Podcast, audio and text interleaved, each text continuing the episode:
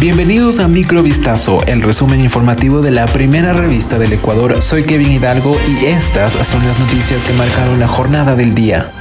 Carlos A., conocido como alias el Invisible, coordinó el crimen de Fernando Villavicencio desde la cárcel. Así lo señaló la fiscalía en la audiencia preparatoria de juicio que se instaló esta mañana contra seis procesados. La audiencia se instaló después de tres prórrogas y a casi siete meses del asesinato del ex candidato presidencial el 9 de agosto de 2023, cuando salía de un mitin político en el centro norte de Quito. Entre los otros cinco procesados está Laura Dayana CB alias Laura, quien es señalada como la persona que dirigió a los sicarios. Tanto alias Laura como alias el Invisible pertenecen a la banda narcoterrorista de los Lobos de la facción Los Invisibles. Según la acusación fiscal, desde la cárcel de Cotopaxi, alias el Invisible habría hecho llamadas y enviado mensajes a través de WhatsApp al colombiano Johan Castillo López, que fue el sicario que disparó contra Villavicencio.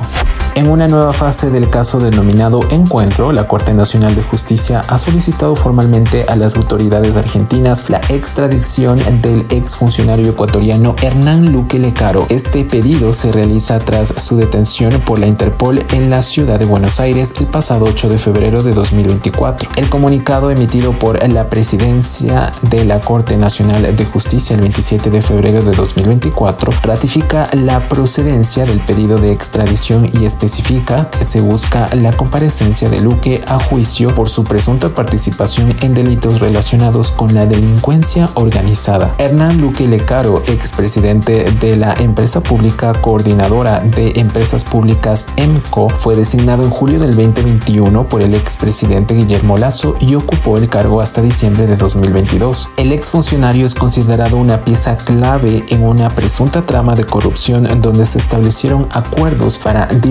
contratos y ubicar fraudulentamente a personas en cargos dentro de empresas públicas como la Corporación Nacional de Electricidad.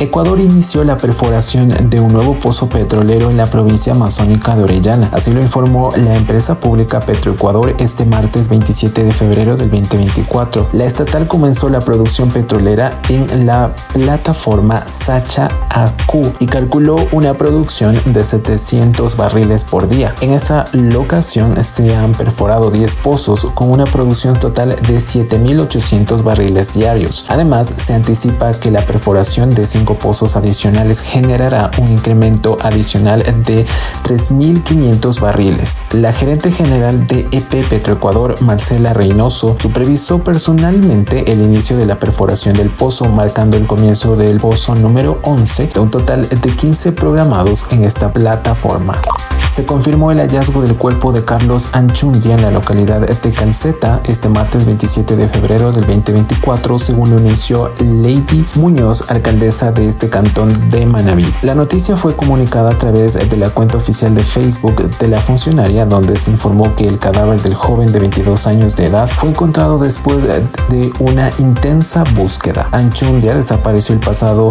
domingo 25 de febrero mientras se encontraba en el río Carrizal, arrastrado por la corriente. La búsqueda fue llevada a cabo por los servidores del Cuerpo de Bomberos de los cantones Bolívar, Tosagua, Chone y Puerto Viejo junto con la colaboración del Grupo de Operaciones Especiales de la Policía Nacional. Este trágico suceso se enmarca en el contexto de las fuertes lluvias que han aumentado el caudal de muchos ríos y el nivel de las represas en la región, lo que ha generado condiciones peligrosas para quienes frecuentan estas áreas. El gobierno de Javier Milei prohibirá el lenguaje inclusivo y la perspectiva de género en la Administración Pública Nacional, una medida que ya había tomado recientemente el Ministerio de Defensa en el ámbito castrense por su uso como negocio de la política. Se van a iniciar las actuaciones para prohibir el lenguaje inclusivo y todo lo referente a la perspectiva de género en toda la Administración Pública Nacional que se ha utilizado como negocio de la política, aseguró el portavoz presidencial Manuel Adorni en su habitual rueda de prensa en la Casa Rosada. Una vez se oficial, ningún documento de la administración pública podrá contener el uso de la vocal E o los símbolos X y arroba para expresar la indeterminación de género, así como la innecesaria inclusión del femenino en los sujetos plurales, explicó. Volvemos mañana con más. Sigan pendientes a vistazo.com y a nuestras redes sociales.